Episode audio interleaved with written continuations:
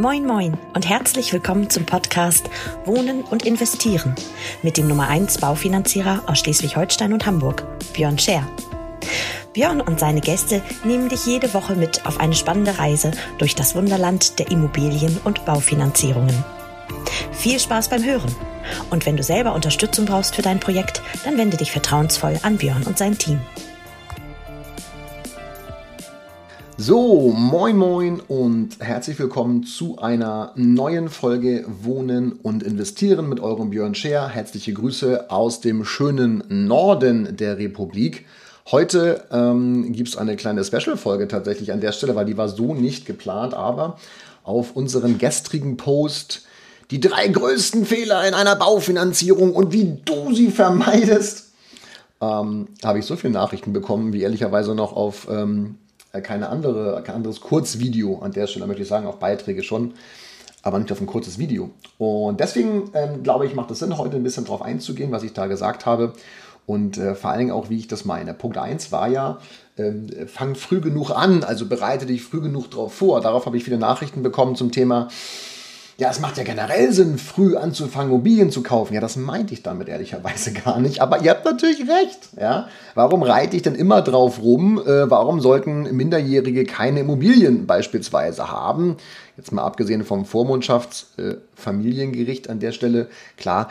Aber spätestens mit 18, das sage ich euch genauso, wie ich das meine, meine kleinen Streuchfreunde, spätestens mit 18 sollten eure Kinder eine Immobilie haben. Es klingt echt jetzt abgefahren, aber ich sehe tatsächlich Immobilien, Kapitalanlagen, Genauso wie ich einen Sparplan im Depot sehe und so weiter. Also wenn wir monatlich was für unsere Kinder sparen, warum tun wir das nicht im Rahmen einer Immobilieninvestierung, eines Immobilieninvestments, wo wir halt die Differenz zwischen Einnahmen und Ausgaben ausgleichen? Ich habe schon mal eine Berechnung aufgemacht an der Stelle. Ich glaube, das war, glaube ich, eine Bude für 100.000 Euro, habe ich eine Unterdeckung im Monat. Das war sogar noch vor zwei Monaten mit dem etwas schlechteren Zins, von 250 Euro, sprich dem Kindergeld. Also fangt früh genug an. Aber ich meinte eigentlich an der Stelle das Thema Unterlagen. Also fangt rechtzeitig an, Unterlagen zu sammeln. Und ich möchte euch da ganz, kurzen, äh, ganz kurz abholen, was ich damit auch meine. Natürlich meine ich die Bonitätsunterlagen primär. Das heißt, auch vielleicht ein bisschen zur Erklärung, warum möchte eine Bank äh, beispielsweise auch eine Dezemberabrechnung vom letzten Jahr haben. Das betrifft die Nachhaltigkeit der Einnahmen, zum Beispiel die aktuellen drei Gehaltsnachweise. Einige Banken wollen nur einen Gehaltsnachweis haben, aber auch solche Themen wie, ja, ich habe gerade keinen Perso, aber ich habe einen Reisepass. Dazu muss man wissen, dass in einem Reisepass die Adresse nicht äh, drin steht, also braucht man eine Meldebescheinigung. Ja? Und wenn diese Meldebescheinigung aus 2008 ist, dann ist die ein bisschen alt. Und solche Geschichten meine ich damit. Ne? Darauf achten. Wenn ich ein Perso habe, ist natürlich die Adresse drauf so. Ähm, das ist alles kein Thema. Aber auch, wenn wir beispielsweise zu einer Bank, das habe ich glaube ich im letzten Podcast auch schon mal kurz erwähnt, zu einer Bank, zu einer Bausparkasse wollen, die die letzten drei Monate haben wollen an Kontoauszügen und da sind irgendwelche komischen Buchungen drauf, die auffällig werden könnten, ist das ungeil. Also sollte man eigentlich die letzten drei Kontoauszüge vor der Finanzierung Chico sein. Also eigentlich sollte man immer Chico sein, aber die drei Monate vorher Chico Chico. Es gibt auch Banken, die wollen keine Kontoauszüge haben. Es gibt auch Banken, die wollen nur einen Monat haben. Prima, meistens sind es prima die Sparkassen in dem Fall. Ähm, das kann man früh genug, versteht ihr, früh genug steuern. Und ähm, keine Ahnung, Steuerklassenwechsel und und und. Man kann so viele Dinge tun, um das Netto auch aufzubessern. Ähm, da sollte man mal so ein bisschen drüber nachdenken. Deswegen meinte ich früh genug eigentlich beginnen, in dem Konsens zu sagen, ich sammle früh genug die Unterlagen. Und jetzt geht es ja ab und zu auch mal um die Objektunterlagen. Da hilft jetzt dieses früh genug nichts, weil da können wir nicht früh genug beginnen. Wir müssen erstmal ein Objekt haben und den Zuschlag, damit wir auch Objektunterlagen bekommen. Aber dann bekomme ich ja ganz oft zu fragen, ey, warum brauchen wir denn eine Wohnflächenberechnung? Grundrisse, warum müssen die bemaßt sein? Wozu brauchen wir Schnitte? Äh, Altlastenkataster, Baulastenverzeichnis, was ist denn das überhaupt und so weiter und so fort. Und da drehe ich mich auch im Kreis, wenn ich, wenn ich erkläre, dass die Bank das Geld, was sie euch zur Verfügung stellt, natürlich äh, sich, sich absichert ähm, über die Immobilie, also die Grundschuld, die im, im Grundbuch eingetragen wird. Und da ist es nun mal von, von elementarer Bedeutung, gerade wenn ihr über Kapitalanlagen äh, nachdenkt, ähm, spielt im, im Ertragswertverfahren die Wohnfläche eine wesentliche Rolle für den Rohertrag. Und wenn die Bank jetzt beispielsweise über das Ertragswertverfahren den Wert einer Immobilie eruiert, ich mache jetzt mal ein ganz einfaches Beispiel, und die Wohnfläche ist nicht genau nachgewiesen, anhand von Grundrissen und zwar nicht nur, wo die Fläche drin steht, also nehmen wir mal einen Raum und der hat ja, 12 Quadratmeter, sondern dann möchte die Bank auch einen Grundriss haben, wo die Länge und die Breite steht. Mit 4 mal 3 zum Beispiel. Und gestern waren wir beim Objekt, was wir gerade verkaufen, wo wir alte ähm, Grundrisse ähm, haben, aber nicht bemaßt. Was macht Papa also? läuft, als Makler jetzt in dem Fall, läuft äh, durch die, durchs Gebäude und dann habe ich schön Länge mal Breite vermessen. Natürlich mit so einem Lasermessgerät, aber ihr könnt euch vorstellen, nicht jeder Raum ist quadratisch oder rechteckig. Da musst du da noch irgendwelche Vorsprünge messen. Das ist echt ungeil. Und sowas kann man rechtzeitig äh, äh, gucken und, und besorgen, nicht wahr? Also Grundrisse, die bemaßt sind, eine Wohnflächenberechnung nach Wohnflächenverordnung. Auch das ist ganz entscheidend. Äh, selber erstellte Wohnflächen kann man machen. Ähm, Gott sei Dank bin ich als Gutachter in der Lage, da selber welche zu erstellen, äh, wenn ich es denn möchte. Also gerade wenn ich Immobilien verkaufe als Makler an der Stelle, kommt es hin und wieder vor, dass wir dort eben auch solche Sachen selber erstellen müssen. Und da ich es halt stempeln kann als Sachverständiger, akzeptiert das die Bank auch, aber ähm, schöner ist natürlich, wenn man solche Sachen vorher auch weiß. Ne? Und wo, woher sollt ihr als Laien, wenn ihr zum Beispiel zum ersten Mal, zweiten oder dritten Mal eine Finanzierung anstoßt, woher sollt ihr es wissen? so. Und deswegen braucht ihr halt jemanden, der euch sowas sagt vorher. Und doof ist halt, wenn ich etwas zur Bank schicke und die Bank nachher sagt, ja, ist ja ganz schön, Herr Scheer, äh, danke für den Grundriss, den hätten wir jetzt gern nochmal bemaßt. Auch da wieder, nicht jede Bank braucht einen bemaßten, aber viele wollen das eben haben in der Kombination mit der Wohnfläche. Und in der Wohnfläche müssen eben Länge mal Breite drin stehen. Also ob ihr das jetzt äh, im Grundriss messt oder nachher in der Wohnflächenberechnung mit reinpackt, will eine Bank auf jeden Fall haben. Ne? Und dann sollten die Quadratmeterzahlen schon übereinstimmen. Nächster Punkt ist, wozu brauche ich eine Schnittzeichnung? Eine Schnittzeichnung ist eigentlich ein, Durchschnitt, wenn ihr so wollt, von oben nach unten durchs Haus. Da sind Höhen erkenn erkennbar. Äh, warum sind Höhen eigentlich so interessant, kriege ich auf die Frage. Ist relativ einfach, weil Wohnfläche ähm, erst ab einer gewissen Raumhöhe, Lichtenhöhe, ähm, 100% angerechnet wird, teilweise auch 50% und, und äh, 0. Und wenn ihr beispielsweise über das Sachwertverfahren eine Immobilie einwerten wollt, einen Wert eruieren wollt, dann braucht ihr die Bruttogrundfläche und beispielsweise zählen dort auch Räume zu, die äh, mindestens eine Wand haben, aber überdacht sind, also so Loggia und solche Geschichten. Und das erkennt man wunderbar im Schnitt. Also jetzt wird vielleicht vieles auch bei euch klar. Und ab und zu bin ich, wenn ich als Baufinanzierer unterwegs bin, ja auch sehr penetrant äh, im Nachfordern von Unterlagen. Aber jetzt versteht ihr vielleicht, warum das so wichtig ist, solche Geschichten auch da zu haben. Zu haben. Ansichten wiederum, eine Ansicht ist ja ähm, aus jeder Himmelsrichtung äh, die seitliche Ansicht des Hauses. Das ist jetzt nicht so relevant, das ist mehr, mehr, mehr, mehr Bauzeichnung. Aber sowas ist halt brutal wichtig. Und äh, unter anderem auch last but not least das Thema Modernisierung, ja, weil ähm, das sind ja auch ähm, ganz, ganz relevante Dinge. Was wurde modernisiert und wann wurde es modernisiert, um die Restnutzungsdauer eines Objektes darzustellen? Habt ihr ein Objekt aus 1950 und es wurde nie was gemacht und die hat beispielsweise eine äh, Gesamtlaufzeit, also eine gesamte Nutzungsdauer von, je nach Bundesland, sag ich mal 80 oder 70 Jahren, dann ist das Ding einfach äh, nicht mehr finanzierbar, überspitzt dargestellt. Wenn ihr das Ding aber kernsaniert habt, also alles äh, in, in 2015, dann verlängert sich dementsprechend die Restnutzungsdauer. Okay? Und deswegen ist es auch entscheidend, was wurde modernisiert, wann wurde es modernisiert und in welchem Umfang wurde es modernisiert. Naja, ihr versteht also, je früher ich anfange, über solche Dinge zu sprechen, äh, die Kunden zu informieren, die Käufer zu informieren, also egal, äh, über welchen Kunden wir jetzt reden, ähm, desto einfacher ist es nachher bei der Bank und das meinte ich eigentlich damit. Das meinte ich primär damit. Fangt rechtzeitig an, meine kleinen Strolchfreunde, Unterlagen zu sammeln, die zusammenzustellen, auf Inhalt zu prüfen. Und wenn ihr da keinen Bock habt, gibt es ja wirklich Typen so wie mich, die einen Fetisch in dem Bereich haben und das kontrollieren. Ja.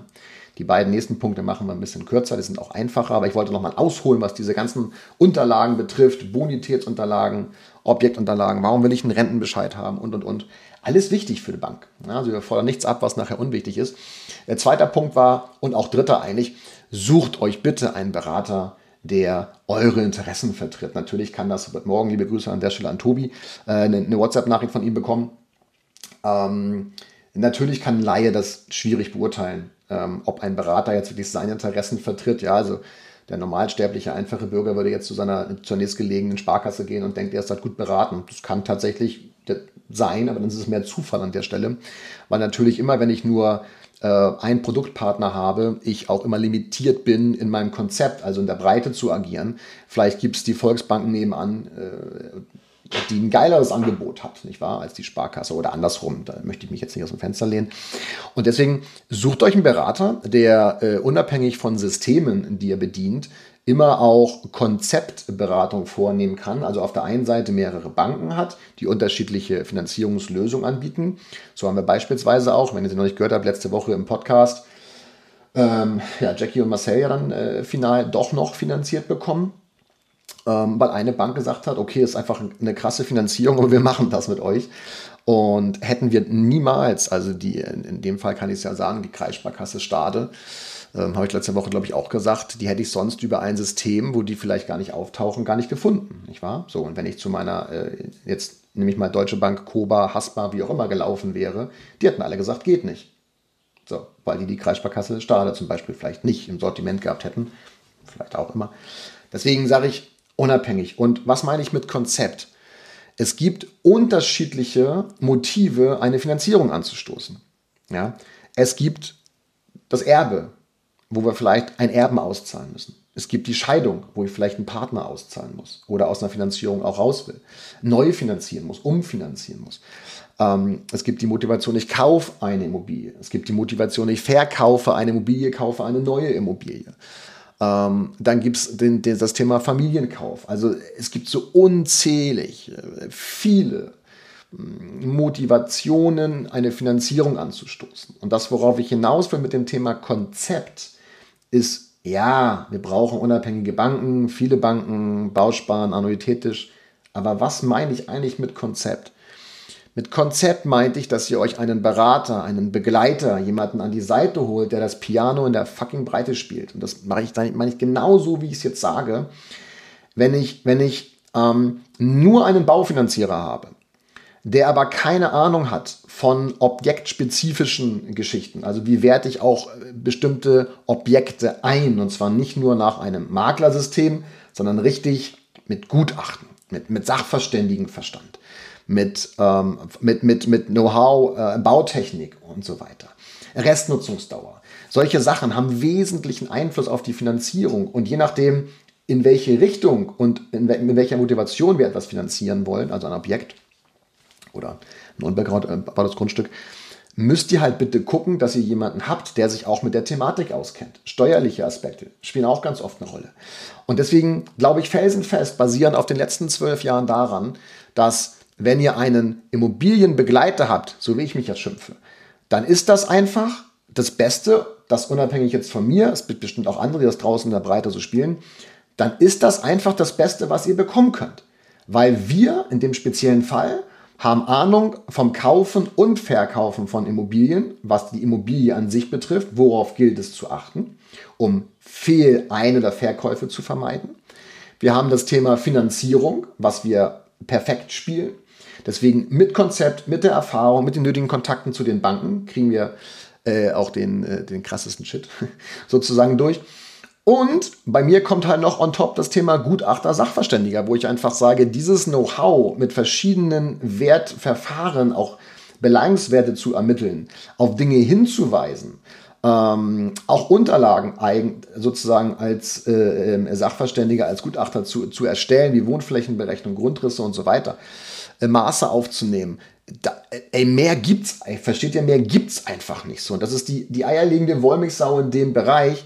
Und Natürlich gibt es andere draußen, die das genauso spielen. Nur wenn ihr mit eurer Baufinanzierung jetzt zu einem ganz normalen Baufinanzierer bei der Sparkasse geht, woher soll der denn Ahnung vom Verkaufen oder Kaufen von Immobilien haben? Im schlimmsten Fall hat der selber nicht mal eine Immobilie. Und ich vertrete ja grundsätzlich die Meinung, wenn ich Kunden, wenn ich Kunden, wenn ich Kunden an die Hand nehme beim Kauf einer Kapitalanlage, dann ist es für mich eigentlich zwingend erforderlich, dass ich selber als Berater schon mehrere Kapitalanlagen gekauft habe ähm, und auch verkauft ähm, als, als, als Berater und ich weiß, wovon ich spreche. Ja? Das finde ich immer geil, wenn andere, andere beraten wollen in gewissen Bereichen, wo die selber noch nie tätig sind. Finde ich ganz schwierig. Da mag seine eigene Meinung zu haben. Finde ich ganz schwierig. Ja?